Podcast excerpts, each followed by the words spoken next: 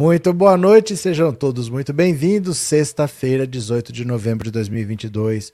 Último ano da triste era Bolsonaro. O governo que os idiotas perderam a modéstia e não custa. Vamos sempre ver quanto está faltando para o fim da triste era Bolsonaro. Estão faltando exatamente 43 dias, 2 horas, 57 minutos e 20 segundos para a quebra dos sigilos de 100 anos.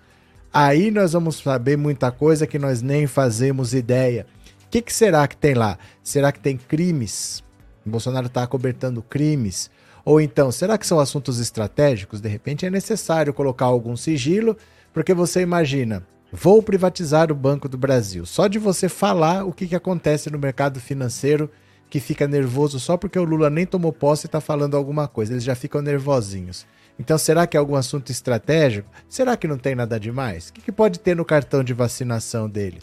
Eu digo para vocês é o seguinte: sabe aquele pastor do bigode, amigo dele, que grita, que fala bastante?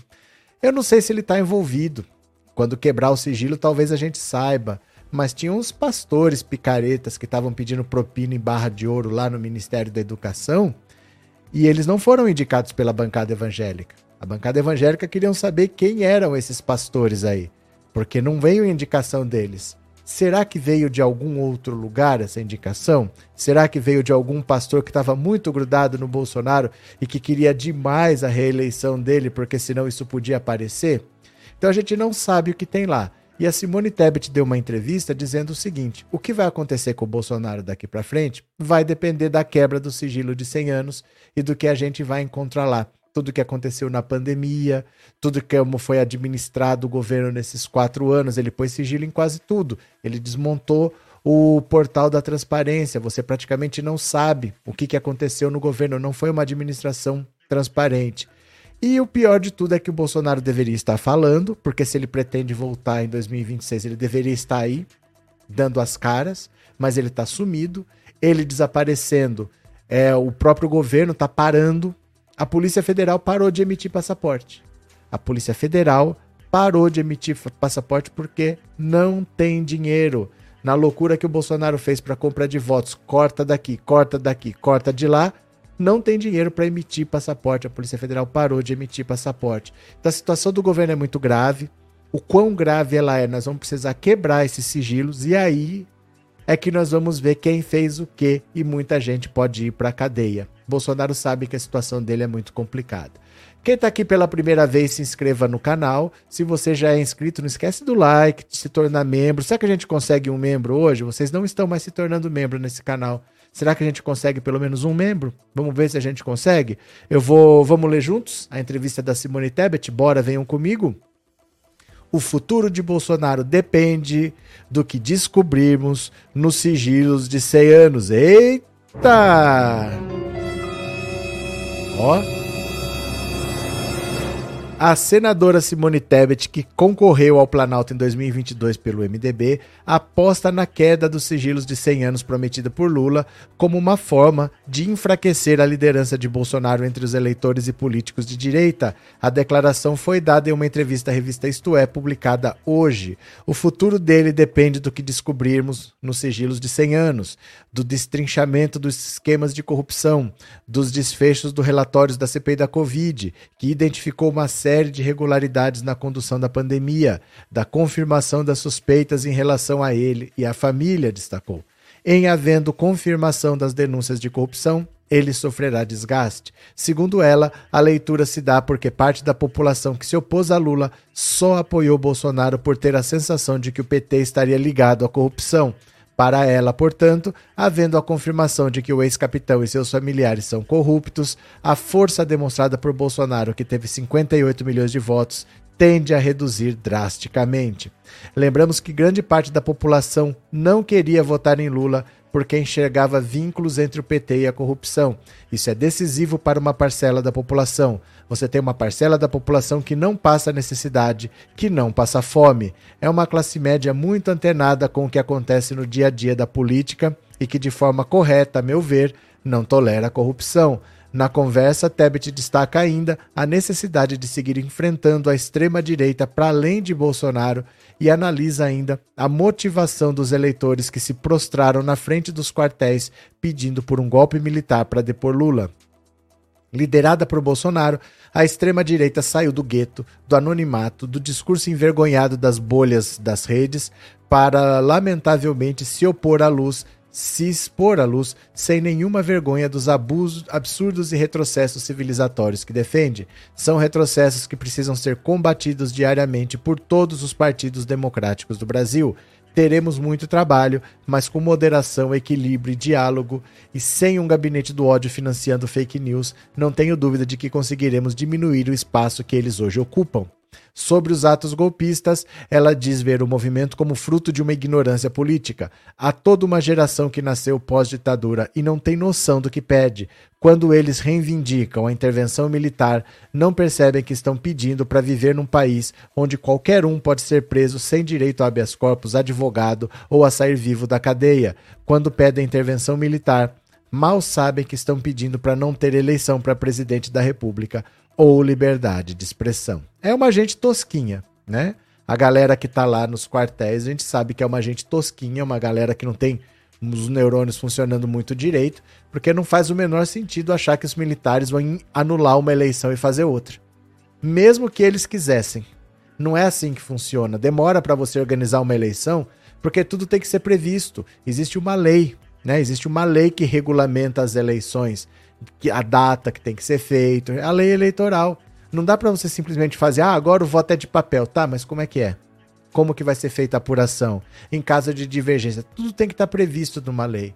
Então é muito complicado você achar que do nada os militares vão sair com armas, invalidar uma eleição, fazer outra. Não, não é assim.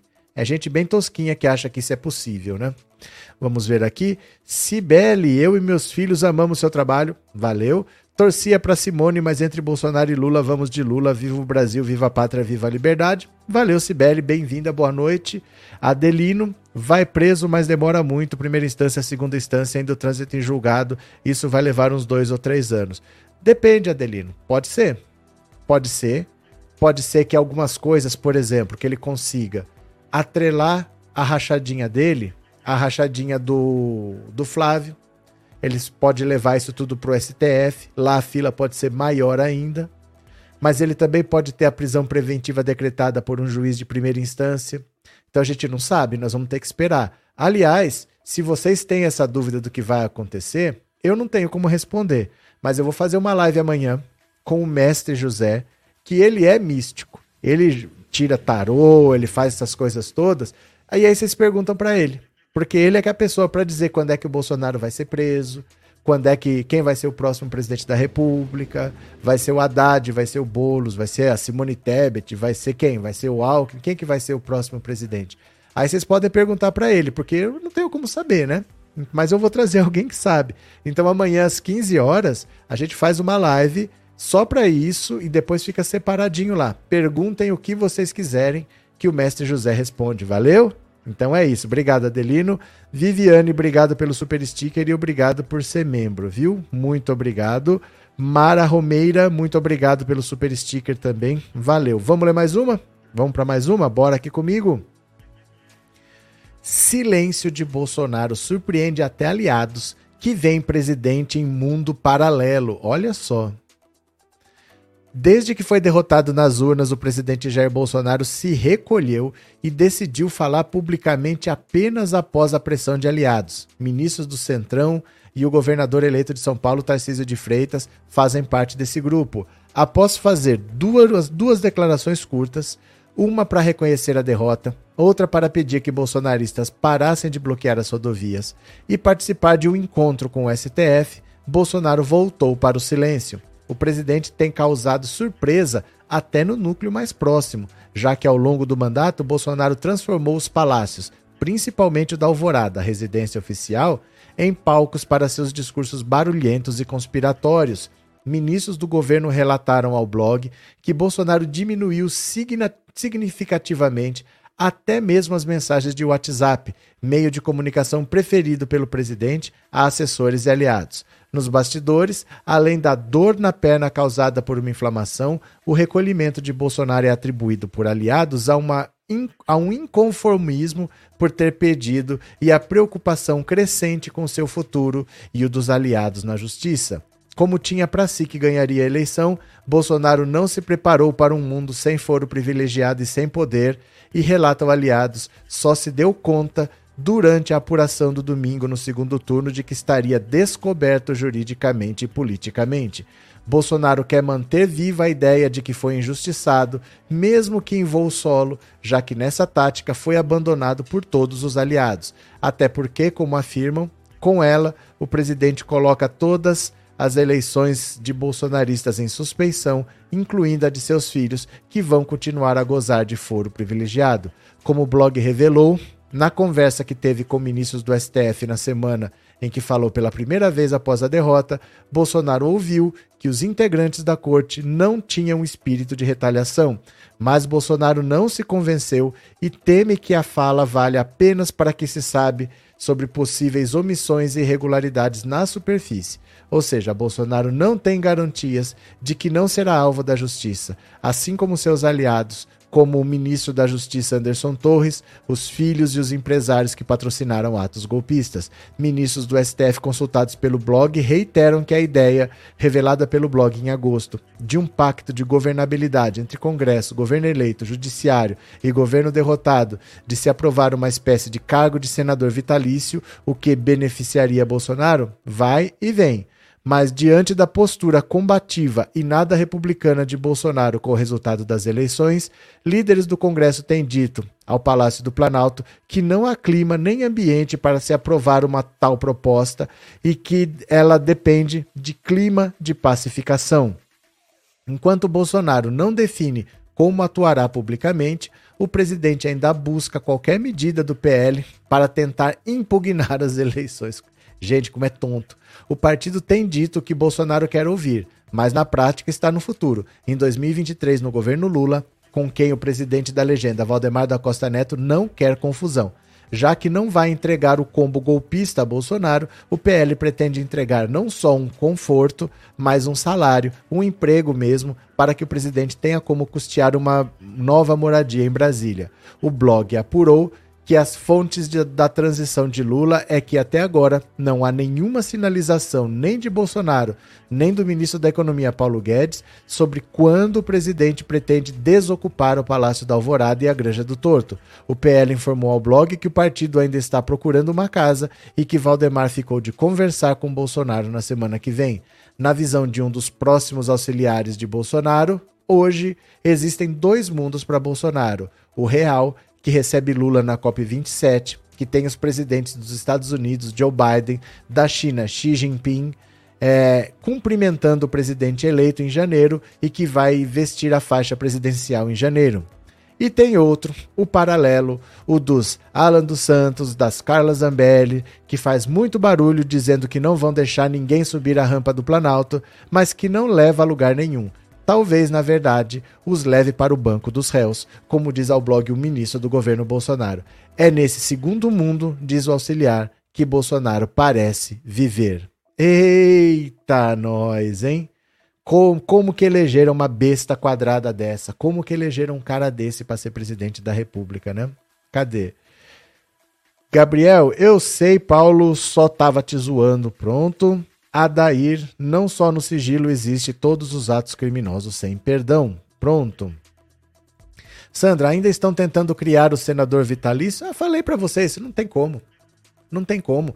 Eles já estão praticamente de férias. Dia 20 de dezembro, dia 20 de dezembro você já tem o recesso do judiciário e do legislativo. Aí você teria que criar esse cargo por PEC, tem que ter duas votações na Câmara, duas votações no Senado, mas se passar, se que não tem ambiente nenhum para criar isso agora, mas se passar, alguém vai judicializar, alguém vai para o STF dizer que é inconstitucional. Então isso não é aprovado nunca. Se aprovar depois, que os vereadores já tomarem posse em fevereiro, aí seria só para a próxima legislatura, seria para 2026. Não tem tempo na prática, não dá para você inventar um cargo em novembro para para dar pronto em dezembro. Não tem como, nem que se quisesse, né? Regina, obrigado pelo super sticker e obrigado por ser membro, viu? Muito obrigado. Maria Helena, estou assistindo a de imprensa de Lula com o primeiro-ministro português Antônio Costa. Pronto. Bora para mais uma? Bora para mais uma, venham para cá. A reboque de Bolsonaro, governo tem paralisia generalizada. Olha a situação, ele não faz nada. Se ele não der as diretrizes, o país para. Ministros de Bolsonaro passaram a usar as mesmas palavras para descrever como está o governo desde a derrota para Lula. Totalmente paralisado. A coluna ouviu chefes de três pastas, todos relataram que o isolamento de Bolsonaro, que sempre foi centralizador no comando do executivo, colocou todo o governo em modo de estagnação. Nada anda, o governo parou e ainda falta mais de um mês de trabalho. O clima de velório não passa, resumiu o integrante da alta cúpula.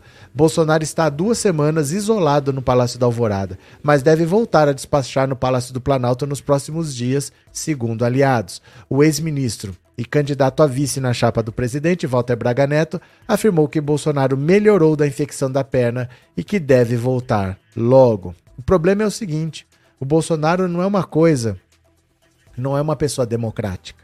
Ele não é uma pessoa colaborativa, uma pessoa descentralizadora. Pelo contrário, ele centraliza tudo. Tudo tem que passar por ele, senão ele vai lá e desfaz. Aí como que isso vai continuar andando se tudo depende dele e ele não está fazendo nada? Porque o governo poderia andar até melhor sem ele do que com ele. Mas ele é centralizador, ele não deixou pessoas com responsabilidades para tocar o governo. Então fica difícil você imaginar como que o governo vai funcionar com um cara como ele, centralizador, mas que não está fazendo rigorosamente nada já tem 15 dias, né? 20 dias já. De 30 a 18, né? Cadê? Como o Bolsonaro começou iniciou o mandato, continua viva a ciência. Eu peço para vocês evitarem algumas palavras para não dar problema aqui no YouTube. Viu? Tem coisas que a gente pode falar na rua, mas se falar aqui, desmonetiza a live, tá? Gabriel, Marli e tampouco somos a favor de uma revolução armada, infelizmente esses gados são burros. Não, não, não, não, é ser a, não é ser a favor ou contra uma revolução armada. Nós não temos armas para uma revolução armada. Simples assim nós não temos armas para uma revolução armada. Isso nunca vai acontecer, né? Ai, cadê? Gente, o família que gosta de vida boa, misericórdia. Ah, o família que gosta de vida boa, misericórdia, tá resmungando até hoje porque perdeu a eleição. Credo, essa gente também nunca trabalhou. Não. Nunca trabalharam, nunca tiveram um vínculo empregatício. É, Ledaione a Zambelli está pagando em torno de R$ 1.500 a diária no hotel nos Estados Unidos com qual dinheiro? E você pergunta para mim? Eu não tenho a menor ideia. Eu não tenho a menor ideia. De verdade, não sei. Não tenho ideia. De verdade. Boa noite, boa noite, Meire. Pronto. Ó, eu vou deixar aqui, ó, o Pix. No final da live eu vou ler a contribuição que vocês derem, tá? Você pode usar essa, esse celular como chave Pix para contribuir com o canal. Deixa eu só não perder aqui um super chat que passou aqui. Luciano, boa noite, obrigado pelo seu trabalho, abraço. Eu que agradeço, Luciano. Ninguém se tornou membro, hein? Tem 3 mil pessoas assistindo a live e ninguém se tornou membro. Será que a gente consegue um membro? 3 mil pessoas assistindo. Bora, bora para mais uma? Cadê, ó? Polícia Federal informa que, por falta de verba, vai suspender a confecção de passaporte. É inacreditável. Inacreditável, olha. A Polícia Federal informou nesta sexta-feira que a partir de sábado vai suspender a confecção de passaportes. O motivo é a falta de verba. A medida ocorre, decorre da insuficiência do orçamento destinado às atividades de controle migratório e emissão de documentos de viagem. Quem foi atendido até sexta receberá o documento. A PF não deu uma data para quando o serviço de confecção de passaporte será normalizado.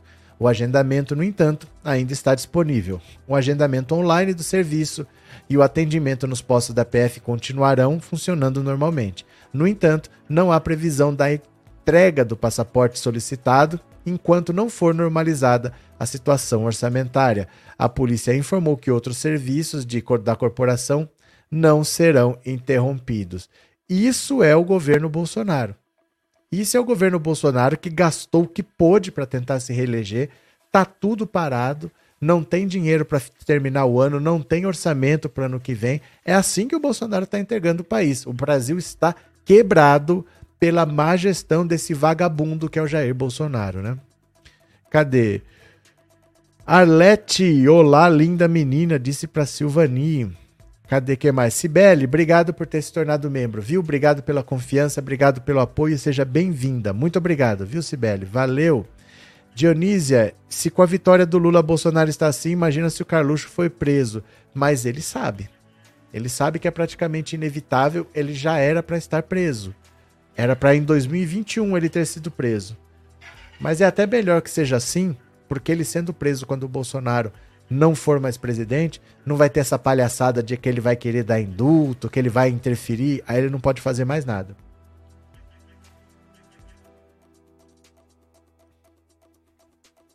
Pronto. Vamos ler mais uma notícia. Olha quem apareceu aqui, ó. Olha quem apareceu. A mocinha aqui tá com um probleminha de pele, ó. Ó a barriguinha dela aqui, ó. Tá com. Opa, ó. Tá com probleminha de pele.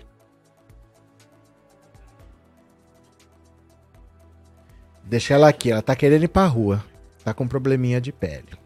Vamos ler mais uma? Bora aqui comigo. A repentina preocupação dos bolsonaristas com o teto de gastos. Interessante que agora todo mundo viu o Bolsonaro quebrar a banca por causa da eleição, ninguém reclamou agora estão todos preocupados com o teto de gastos, né? Olha os caras de pau aqui, ó. Lideranças do governo Bolsonaro que incentivaram e apoiaram o rombo dos últimos quatro anos no teto de gastos têm demonstrado uma repentina preocupação com a responsabilidade fiscal. O alvo dos bolsonaristas é o anteprojeto da PEC da transição que o vice-presidente eleito Geraldo Alckmin enviou ao Congresso. O texto propõe a retirada do Bolsa Família do teto de gastos por prazo indeterminado. A coordenação do futuro governo de Lula prevê que a medida abrirá 175 bilhões no orçamento de 2023. O ministro das Comunicações, Fábio Faria, disse que a PEC já está fazendo estragos e vai custar caro para o Brasil. Olha que cara de pau e que o atual governo ampliou programas sociais com responsabilidade fiscal. Sei, sei. Nos bastidores do Palácio do Planalto, Faria era um dos principais opositores à política econômica austera de Paulo Guedes. Ele é o que mais queria furar o teto, né? Um levantamento divulgado na quinta-feira pela jornalista Mariana Schreiber mostrou que Bolsonaro furou o teto de gastos em 794,9 bilhões de reais nos quatro anos de governo. São 200 bilhões por ano. O cálculo foi feito pelo economista Braulio Borges, pesquisador do Instituto Brasileiro de Economia da Fundação Getúlio Vargas. Antes da derrota de Bolsonaro, a responsabilidade fiscal não preocupava o deputado Sóstenes Cavalcante, líder da bancada evangélica. Agora, no Twitter, Sóstenes manifesta preocupação com os mais pobres e afirma ser uma vergonha um rombo desse, dessa monta antes mesmo do governo começar. Outros símbolos do bolsonarismo fizeram o mesmo. Eduardo Bolsonaro escreveu que os mais pobres se darão mal com a PEC. Já o deputado Carlos Jordi afirmou que a indiferença com o mercado e o desprezo pelo teto de gastos afetaram a economia, que sinaliza um iminente colapso. O líder do governo, Carlos Portinho, faz campanha vitoriosa contra o projeto, vigorosa, perdão, faz campanha vigorosa contra o projeto chamado por ele de teto PEC do fim do teto. Já o líder do governo na Câmara, Ricardo Barros, está há dias dizendo que não será dado um cheque em branco para o futuro governo gastar nos próximos quatro anos. Enfim, a hipocrisia. Deixa eu explicar uma coisa para vocês que é importante. Deixa eu agradecer aqui a Joana Dark, obrigado pelo super sticker, de coração. Antônio Fernandes, obrigado também pelo super sticker. E Joana Dark, obrigado por ter se tornado membro. Obrigado pelo apoio, seja bem-vinda, Joana Dark. Olha só, é, essa história do teto de gastos, eles estão confundindo as pessoas com duas coisas que não tem nada a ver com a outra. Parece que uma coisa é consequência da outra, mas elas não têm ligação. Que é o seguinte: eles falam, o Lula está sendo irresponsável, está querendo furar o teto para gastar o que não tem. Então essa conta vai ficar aí para o Brasil pagar e dane-se o pobre que depois vai pagar essa conta no final.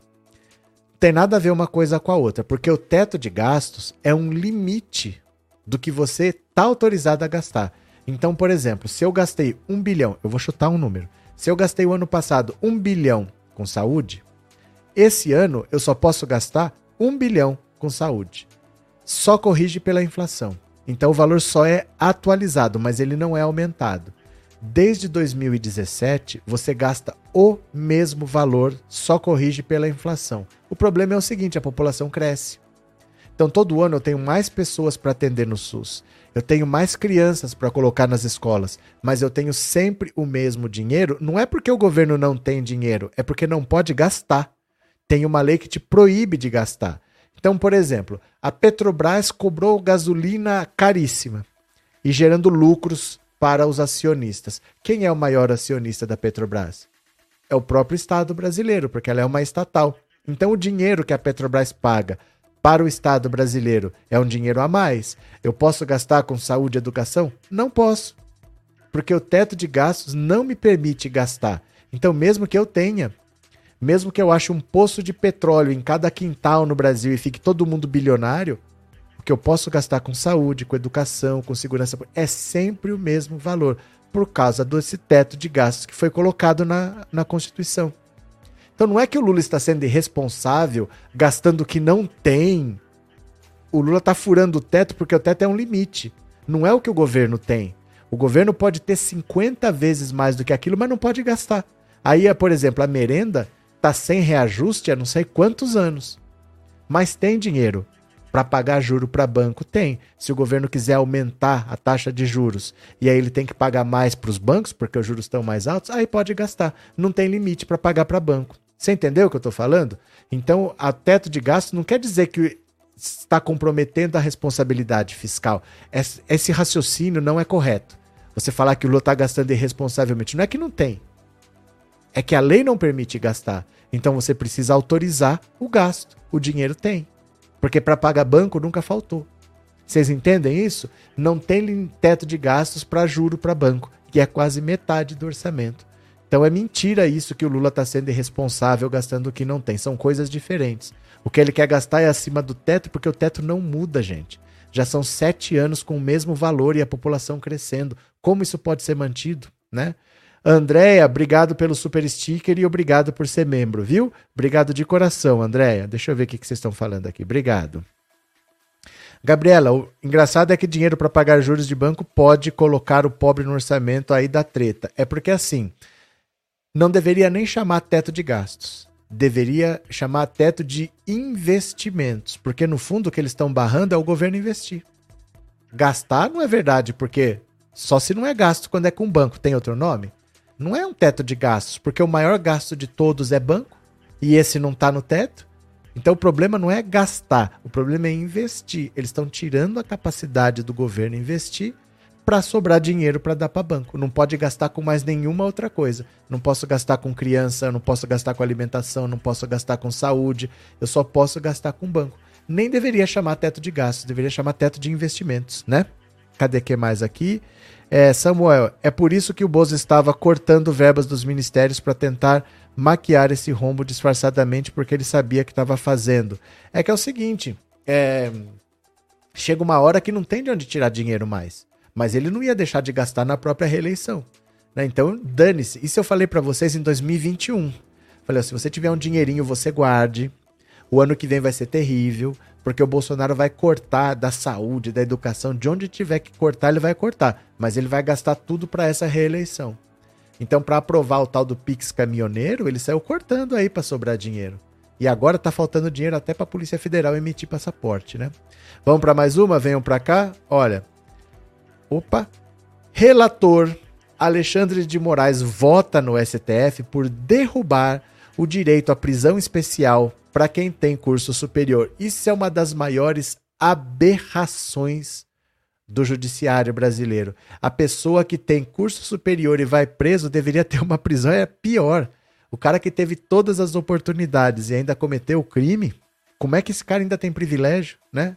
Olha, o ministro do STF, Alexandre de Moraes, votou nesta sexta-feira para derrubar a previsão de prisão especial para quem tiver diploma de curso superior antes da condenação definitiva. Moraes é relator de uma ação protocolada pela Procuradoria-Geral da República em 2015 que questiona o benefício previsto no Código de Processo Penal. A Procuradoria defende que a norma viola a Constituição, ferindo os princípios da dignidade humana e da isonomia. Os ministros julgam a ação no plenário virtual quando os votos são inseridos no sistema eletrônico da Corte e não há debates. A previsão, a prisão especial prevista em lei não tem características específicas para as celas, consiste apenas em ficar em um local distinto dos presos comuns. No voto apresentado, Moraes concorda que a norma é inconstitucional e fere o princípio da isonomia. O ministro afirmou que não há justificativa para manter um benefício que, segundo ele, transmite a ideia de que os presos comuns não se tornaram pessoas dignas de tratamento especial por parte do Estado.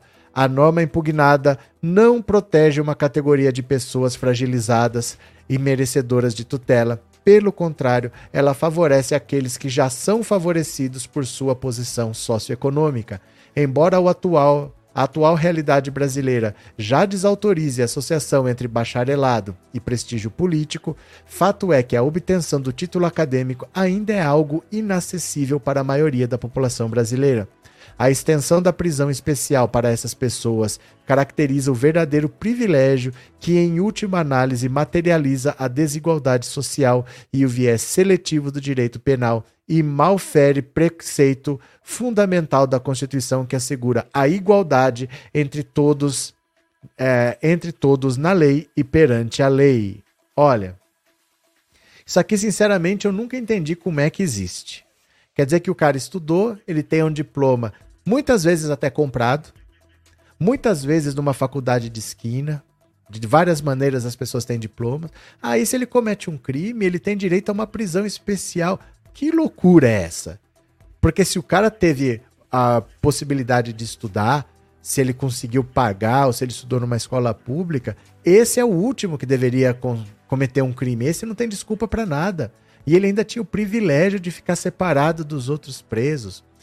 Bem da verdade é, depois que transitou em julgado e você está condenado definitivamente, aí só tem a prisão comum para todo mundo. Não tem mais diferença. Mas enquanto você aguarda o julgamento, você já está preso preventivamente, alguma coisa desse tipo, você tinha direito à prisão especial porque você tinha diplominha. Mas vê se pode um negócio desse. Isso aí demorou décadas para acabar. Isso já tinha que ter acabado há muito tempo, né? AD, hoje sou livre. Obrigado pelo superchat, obrigado por ser membro, viu? Muito obrigado. Cadê? É, nunca vi uma crise dessa, disse Arlete. A crise ainda vai aparecer, que eles estão revirando o orçamento, né? Concordo plenamente nada de privilégio. Não tem a menor justificativa. Se fosse assim, olha, vamos fazer uma prisão especial antes do julgamento, antes do trânsito em julgado, para aquela pessoa que tem um problema de saúde, para aquela pessoa que tem idade, pra, sei lá, alguma coisa assim. Nós já temos uma diferenciação numa fila de banco, numa fila do supermercado. Se fosse isso, você poderia falar, ah, talvez se essas pessoas merecem um tratamento diferente, se elas têm necessidade disso. Mas para quem tem diploma, esses não têm nem desculpa para estar tá cometendo crime, né? Esses não podem brincar de falar que eu vou cometer crime, ainda vai ter privilégio. Cadê? Real Marylandes era isso que eu estava tentando escrever, disse a Silvani. Xandão mirando os criminosos de colarinho branco, Manuel. Maria Silva, Paulo Guedes falou que não tem dinheiro para pagar a Bolsa Família nesse instante na Record. Sim, mas vamos conversar aqui? Vamos conversar aqui, podemos? Xandão mirando os criminosos do colarinho branco. Pronto. Aquela época era só milionário que tinha curso superior, agora o pobre 70% tem curso superior, a lei mudou. Mas não importa, Isolete. Mas não importa, é que assim, a lei tá errada. A lei tem que mudar. A lei tem que mudar porque ela tá errada, ela não se justifica. Né? Então, independente de quando ela aconteceu, ela tem que ser mudada, ela não tem razão de existir. Mesmo que todo mundo tivesse direito, mas não tem razão de você fazer esse privilégio, né? Cadê? PF está sem verba para emitir passaportes. Como o gado vai fugir do comunismo agora? Ai, ai, ai, ai, ai. Gabriel, isso mostra o quanto o Brasil ainda é atrasado, com certeza. William, salve aqui de Guimarães, Portugal, rindo do gado que fugiu do comunismo e vieram aqui em um país totalmente socialista. Mas eu vou mostrar uma coisa para vocês aqui. Por falar nisso, pegue seu celular. Vocês precisam ver isso comigo. Clica no Instagram, vai na lupinha e coloca lá, pensando auto insta. Vai lá, coloca, pensando auto insta. Você já fez? Vou mostrar uma coisinha aqui para vocês que vocês não vão acreditar. Já que vocês falaram, quem falou foi o William, do medo do comunismo, dá uma olhada nisso aqui, que é uma das coisas mais patéticas que eu já vi. Dá uma olhada, ó, pensando auto insta, segue aí agora, segue aí agora.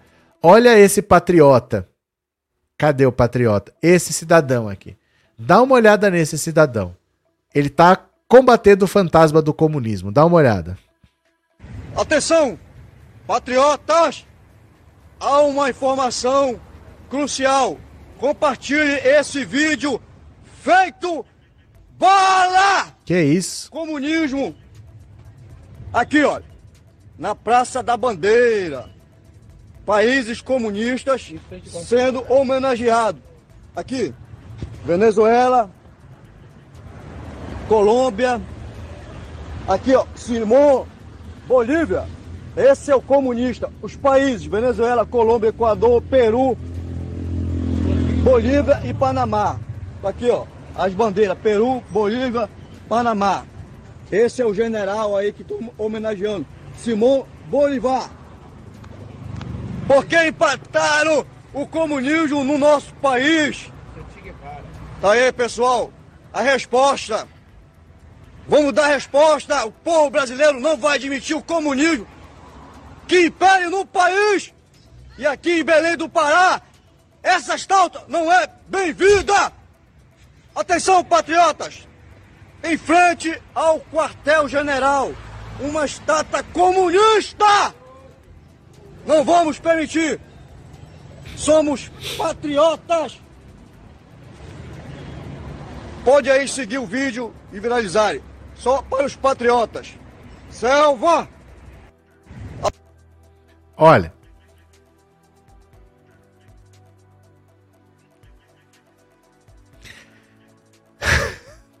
Simão Bolívar. Deixa eu mostrar aqui a data que ele nasceu para vocês, ó. Ó. Vocês vão entender o quanto isso não tem nada a ver com nada. Vejam aqui comigo, quer ver, ó?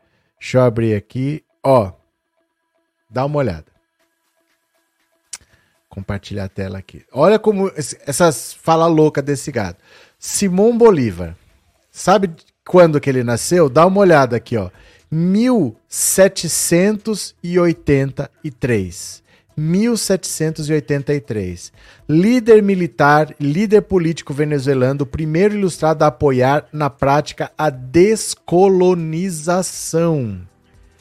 Esse cara foi importante para a libertação das Américas, porque a, a, os países latino-americanos, fora o Brasil, os países hispânicos, eram colônias da Espanha e o Brasil era colônia de Portugal. Ele ajudou na independência dos países sul-americanos. Então ele trabalhou, ajudou a fazer independente a Bolívia, a Venezuela, o Peru, a Colômbia. O que, que isso tem a ver com socialismo, com comunismo? Ele é um símbolo de liberdade na América do Sul, na América Latina, por ter ajudado a fazer esses países se desvencilharem da Espanha. Isso é 1700, 1800 tem nada a ver com a Revolução Socialista da União Soviética, que é de 1917. Olha que gente estúpida, que gente imbecil. É achar que ele é um símbolo do comunismo. Não existia socialismo, comunismo nessa época. Existia o colonialismo. E ele fez a independência desses países aqui. Como é que um cara que acha que é patriota é contra alguém que fez o país se tornar independente, se libertando da metrópole? Como pode isso? O cara acha que ele, ele se diz patriota, mas ele é contra alguém que fez o seu país ser soberano. Vocês conseguem entender o nível de idiotice dessa gadaiada? O quanto eles são imbecis e eles não têm vergonha? É um símbolo comunista. Meu Deus do céu! Não existia na, nada de socialismo ou comunismo nessa época. Não existia. Ainda não tinha sido criado. Lúcia, obrigado pelo super chat, viu? Muito obrigado. Valeu de coração. Obrigado mesmo. É, Sebastião, onde aquela mulher tentou afrontar o Randolfo Rodrigues? Que vergonha para esse gado doido. Jonadak, concordo. A lei também envelhece e precisa ser mudada para renovar. É porque não adianta, mesmo assim que não faça diferença, mas por que, que essa lei ainda vai continuar se ela é indevida? Ela não deve continuar existindo, ela é indevida. Né? Independente de, ah, não, mas agora não beneficia só o rico. Tá, mas é uma lei indevida. Ela não deve existir mais, né? Cadê que é mais? Mais um que fugiu do hospício. Exatamente, NTEC. Aline, cadê os psiquiatras para atender? Chamando os patriotários, né, Edson? Mas é incrível o cara chamar Simão Bolívar de comunista, gente. Não existe... É a mesma coisa quando você falar assim, é... Alexandre o Grande era comunista. Gente, não existia comunismo naquela época. Como a pessoa podia ser comunista se não existia comunismo, né? Cadê?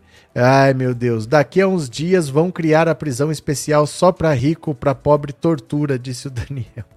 Esses loucos estão com excesso de cloroquina, por isso é que estão com a mente toda abilolada. Deixa eu mostrar aqui. Aqui, ó.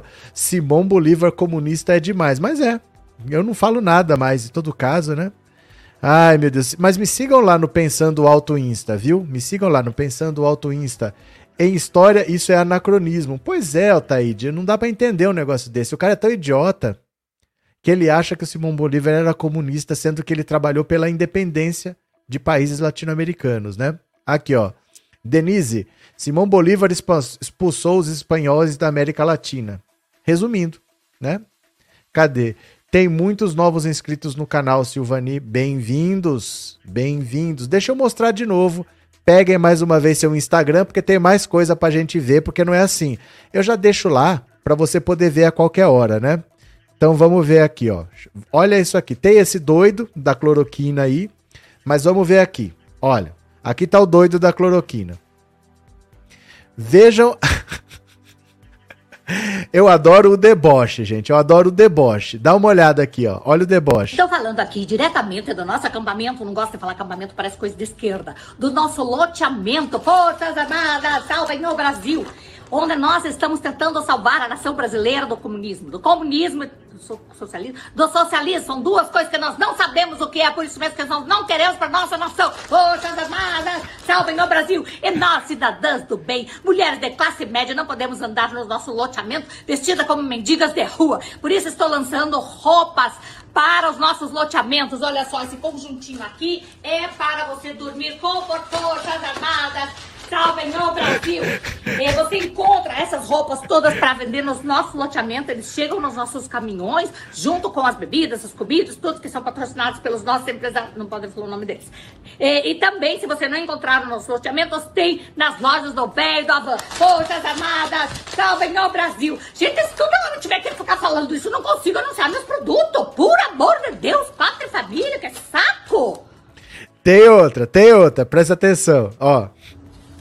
Eu, como estilista das patriotárias, venho falar um pouco sobre meio ambiente. A Amazônia serve para quê, gente? Para inspirar as nossas estampas da natureza, tudo verde, sabe? Porque aquilo lá é um mundo de terra, cheio de índio dormindo. Então o que que faz? Empalha as araras, empalha os macacos, asfalta, cria um parque temático, um outlet, um shopping e põe os nordestinos que não gostam de trabalhar para trabalhar lá de manobrista, de segurança, sei lá o quê, sabe? O Ricardo Salles, que agora vai ser secretário de meio ambiente aqui do São Paulo, tinha razão. Nós temos que ganhar dinheiro com esse negócio da natureza. Então, gente, se esquentar, nós temos que maior para usar, sabe? É isso aí, gente. Acabou, pronto. E, intervenção militar. Intervenção. Não pode falar intervenção militar? Porque da cadeia? Intervenção federal. Inter... Calor. Pelo amor de Deus, pátria e família. Agora aqui, ó. Olha o gado quando se mete a falar. A gadaiada quando se mete a falar, sai isso aqui, ó. O gado quando fala. de botar lá é, eleitores pro, pro João Bidê, é o Biden, né? Nós brincamos aqui na América Latina que João Bidê, é o, é Biden, né, em inglês. Houve fraude nos Estados Unidos, porque é uma agenda globalista. E essa agenda acha que um povo que vem, né, que por onde passa um líder, nunca na história da humanidade é seguido, como está até na Bíblia, né? Oi. Não sei muito a Bíblia, não leio muito esse livro sagrado. Quando... Que que loucura! Mas ó, eu não posso tocar a música. Esse vídeo tem música, mas você ouve lá no Instagram. Eu vou pôr sem música Pra você ver quem que reapareceu. O patriota do caminhão. Olha onde que ele está agora, ó. Eu não posso pôr a música porque tem direito autoral. Lá vai o patriota do caminhão, ó. Ó, ó. ó. Lá vai o patriota do caminhão. Essa foi uma das coisas mais absurdas que eu já vi na vida. Dificilmente alguma coisa vai superar. Ó. Gente do céu.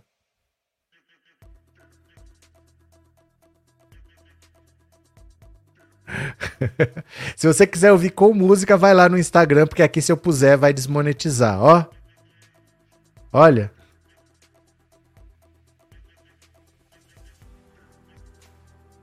Meu Deus do céu, o povo é criativo, viu? Olha isso, gente. é muito engraçado.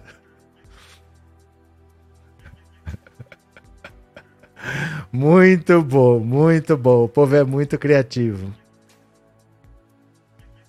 Olha isso. Ai, ai. Ó, esses vídeos todos eu mando para vocês no canal do Telegram. Porque aí você pode salvar no seu celular e você faz o que você quiser. Se você quiser postar, se você quiser mandar para alguém, eu vou mandar o link aqui, mas se você tem Telegram, é só você procurar o Pensando Alto Telegram. Você escreve lá, Pensando Alto Telegram. Mas eu vou mandar o link aqui para vocês, ó. Cadê? Pronto, cadê? Aqui. Cadê? Aí, pronto. Pronto. Ó, eu vou mandar o link aqui. Se você tem Telegram no seu celular, você clica nesse link aí que você já vai cair direto no canal. Os vídeos estão lá e ficam para vocês, tá bom? Ó, estão aqui. Pensando Auto Telegram. Pensando, clica nesse link aí. Valeu? Vamos ler mais uma notícia? Bora. Bora para mais uma notícia. Venham para cá, venham comigo. Opa. Bolos sobre a falta de verba para obra urbana e habitação. Situação aterradora. É isso que o Bolsonaro está deixando para trás. É um governo destruído, né? Olha, o deputado federal, re... o deputado federal eleito Guilherme Bolos, que integra o grupo técnico de cidades do governo de transição, afirmou nesta sexta-feira que a situação do orçamento para obras urbanas e projetos de habitação é aterradora. Bolos disse que o atual governo fez um desmonte generalizado nas políticas sociais e que espera que a proposta, a PEC da transição, em discussão no Congresso, libere recursos para investimento no setor. Os, as informações são aterradoras. A gente olha o estado de descaso que está a política urbana e habitacional nesse país. Como é que você não. Como é que você pode não destinar nem 10, 20% do orçamento? Disse Bolos, que está no Centro Cultural Banco do Brasil. O que foi executado esse ano, 2 bilhões e 200 milhões, é cinco vezes menos do que o orçamento executado em 2018, um ano antes do Jair Bolsonaro entrar no governo. Essa turma desmontou as políticas sociais no Brasil. O Grupo Técnico de Cidades receberá nessa tarde de hoje um relatório do atual Ministério do Desenvolvimento Regional, contendo uma avaliação do setor. A tendência é que no governo de Lula a pasta da cidade seja recriada. Bolsonaro, em 2019, fundiu os ministérios com a integração nacional. Ao conversar com a imprensa, Bolos criticou a medida. Não tirou um cargo, não economizou um real em servidores. São os mesmos servidores. Ele só botou para inglês ver, afirmou o deputado eleito, acrescentando ainda que a fusão dificultou que o governo dê a atenção necessária para cada uma das áreas. O carro-chefe do futuro governo no setor de habitação será a recriação do Minha Casa Minha Vida. Bolos espera que os recursos liberados pelo orçamento pela PEC, estimado em 105 bilhões, possam financiar a retomada do programa ainda no ano que vem. Quando a gente fala em reativar o programa habitacional, nós estamos falando, por um lado, de atender a um drama de milhões de famílias brasileiras. Ao mesmo tempo, um programa de habitação também aquece a construção civil, também gera empregos e também vai permitir fazer a economia rodar. Ele tem essa dupla funcionalidade. Por isso, o presidente Lula tem tratado com prioridade. Na terça que vem, o grupo técnico tem reuniões marcadas com três maiores entidades que representam os municípios brasileiros: a Frente Nacional de Prefeitos, a Confederação Nacional dos Municípios e a Associação Brasileira de Municípios. Também haverá um encontro com representantes dos movimentos sociais que atuam na área. Então, olha, para variar, é de devastação. O cenário que Bolsonaro está deixando é de devastação no governo federal, não há dinheiro para nada, há políticas desmontadas, há setores inteiros que não têm mais é, funcionalidade. Por exemplo, o INCRA tirou verba do INCRA, da FUNAI, tirou verba da FUNAI. Então, mesmo que esses órgãos existam, eles não fazem nada porque não tem verba, não tem estrutura para fazer. Esse governo está deixando o país destruído, né? Esses patriotários nem sabem o que estão dizendo, vai ter que arrumar muito psiquiatra para atender esses gados, disse Amélia. Pronto. É, Silvani, o que, que aconteceu? Sei lá. Zumbi, existe alguma chance de golpe? Claro. Gente, vou falar de novo para vocês. Vocês têm que vir aqui amanhã às 15 horas, que eu vou trazer, vou fazer uma live com o mestre José. Porque o mestre José quem sabe sobre o futuro. Não existe se perguntar assim, olha, tem alguma chance do Bolsonaro voltar em 2026? Eu não tenho como responder isso para vocês. Não existe uma resposta que você faça, pode dormir aí que não vai acontecer nada. Porque nunca caiu um meteoro aqui, mas pode cair. Agora, se vocês querem saber sobre o futuro, eu vou trazer um místico aqui para responder para vocês. Vou trazer o mestre José, que aí você pergunta o que você quiser. Pergunta para ele, vai ter golpe? Ele responde. Porque não tem uma resposta sem ser mística para esses assuntos. Para o futuro, só uma resposta mística. Como é que gente, alguém pode dizer que não tem chance para golpe? Como é que alguém pode dizer que vai ter golpe? Né? Eu sei que os canais por aí falam, falam que vai ter, falam que não vai ter, mas como alguém pode afirmar isso assim 100% de certeza? Pode ter alguma tendência, mas certeza ninguém tem. Então não adianta você ficar perguntando para quem não vai te dar certeza. Pergunte para o mestre José, então. Valeu? Mestre José vai estar aí amanhã às 15 horas. Vocês perguntam o que vocês quiserem para ele. Pergunta se o Bolsonaro vai ser preso, quem vai ser preso primeiro. Pergunta para o mestre José. Vou trazer para isso mesmo, viu? Cadê que mais? Maria Marcelina, Lula tem que fazer uma live semanal e colocar o povo brasileiro a par da situação. Esqueça. Esqueça. Vocês estão achando. Olha, isso para mim é a maior vitória do Bolsonaro. É as pessoas acharem que o Lula tem que ser um Bolsonaro que fale com o povo. O Lula não tem que fazer live semanal. O Lula não, não sabe fazer isso. Ele não tem essa, é, essa fluência com esses meios de comunicação. O Lula tem que fazer o que ele faz bem. Ele não tem que fazer o que o Bolsonaro fazia. Essa coisa de fazer live semanal é para quem tem tempo, gente. O Bolsonaro tem tempo para fazer isso, né? Eu tenho porque eu me dedico para isso, mas eu não sou presidente da República. Né? Então é diferente. O Lula não vai nem ter tempo para isso, porque o Lula vai estar trabalhando. Não cobrem do Lula atitudes de Bolsonaro. Ah, ele tem que falar mais no debate, tem que esfregar na cara. Gente, esse não é o Lula. Não cobrem do Lula atitudes de Bolsonaro. O Lula não vai fazer lives semanais. O Lula tem quase 80 anos. Ele nem sabe quais são as redes sociais dele.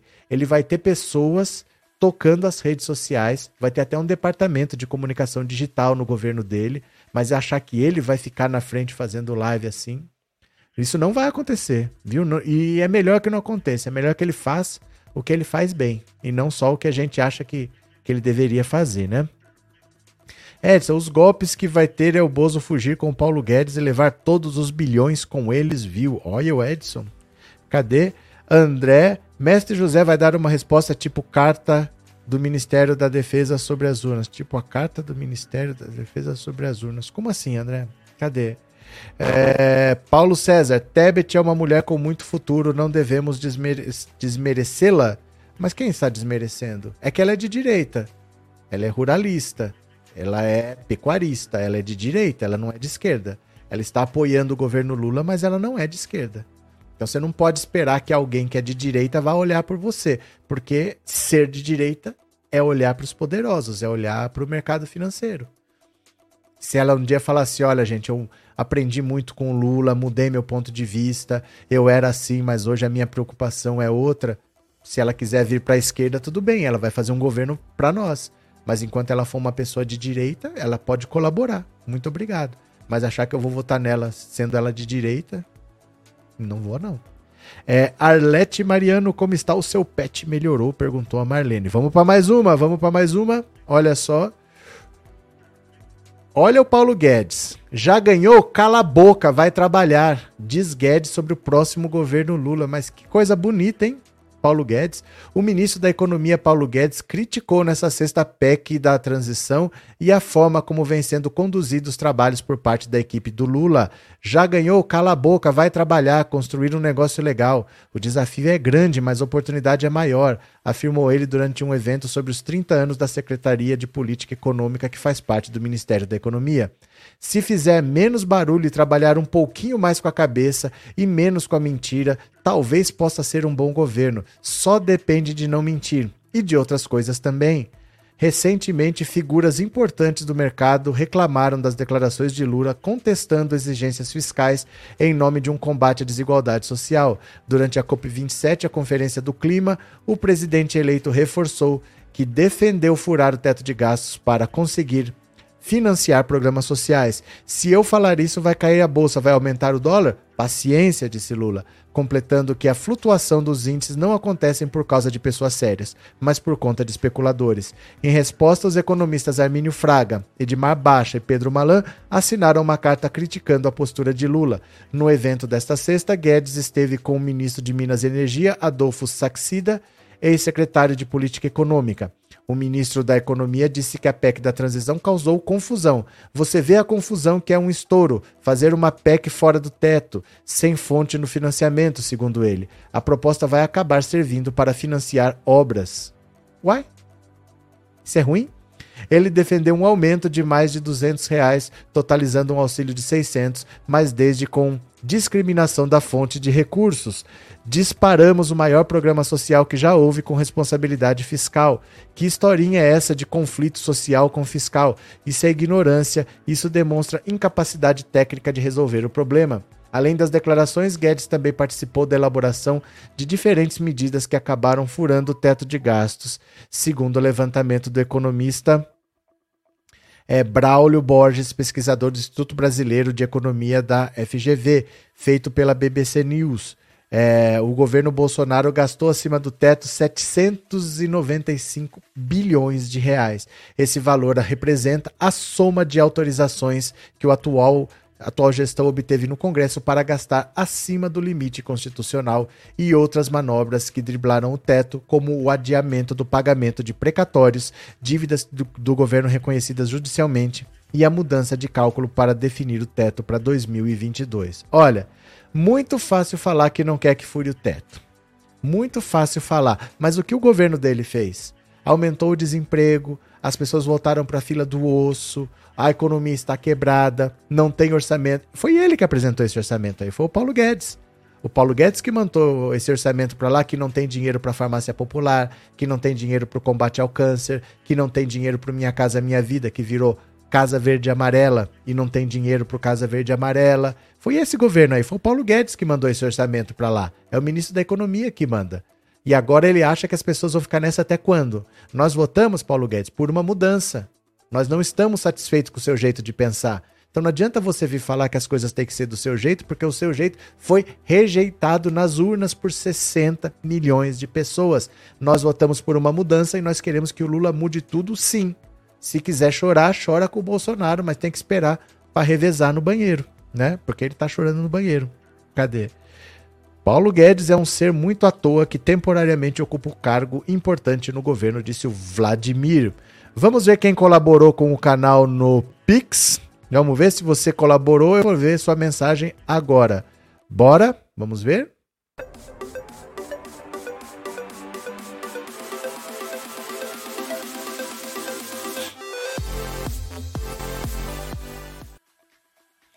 Pronto. Vamos ver aqui, ó.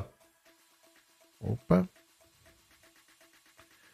Só um segundinho, tá? Tá abrindo o aplicativo aqui, a gente já vai ver e eu agradeço todo mundo que participou. Amanhã, 15 horas, venham para assistir a live com o mestre José e perguntem, tirem suas dúvidas sobre o futuro, porque eu tô ajudando vocês a entender o presente. A gente vai conversando para entender o presente. Mas você quer saber sobre o futuro? Dou um jeito também.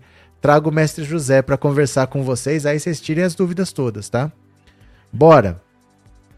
Deixa eu ver. Abriu, abriu. Opa, caiu a Lei Rouanet, que beleza. Deixa eu ver aqui. Boa noite, grande guerreiro da era Lula. Sempre assisto as suas lives, te acho muito inteligente. Se eu fosse presidente, teria uma vaga. Valeu, Rinaldo Costa. Obrigado de coração, viu? Valeu. É, professor, sou de São Luís do Maranhão e gosto muito de suas lives, disse o Wellington de Jesus Moura. Obrigado, Wellington. Obrigado pelo apoio. É, quem mais? Marli Duarte. Muito obrigado, Marli. Severina Lupercínio. Muito obrigado, Severina. Edna Menegas Alves. Muito obrigado, Edna. Miralva Nunes Pacheco. Muito obrigado. Marli Duarte, muito obrigado, Marli. Cadê quem mais? Opa, aqui. É Boa noite, Ana Maria Santos Moura, muito obrigado. Sueli Pereira Dias, boa noite, sou membro do seu canal e quero dar uma pequena ajuda. Muito obrigado, Sueli. Sueli Dias, muito obrigado. Luiz Serafim da Silva Neto, muito obrigado. E o último, Boa noite, Silvana Frutuoso Figueiredo. Valeu pela colaboração. Olha, então amanhã, não se esqueçam que a gente vai ter a live com o mestre José às 15 horas, tá bom? Já está combinado com ele. Agora a gente encerra aqui e faz um resumão rapidinho. Acabou aqui, já começa, que é o resumo do dia. Todas essas notícias em 10 minutos. Fique aí, você não precisa fazer nada, que você vai ser direcionado para lá. Posso contar com vocês? Valeu? Obrigado pela participação, beijo grande. Vamos pro resumo do dia. Bora? Você vem comigo? Valeu!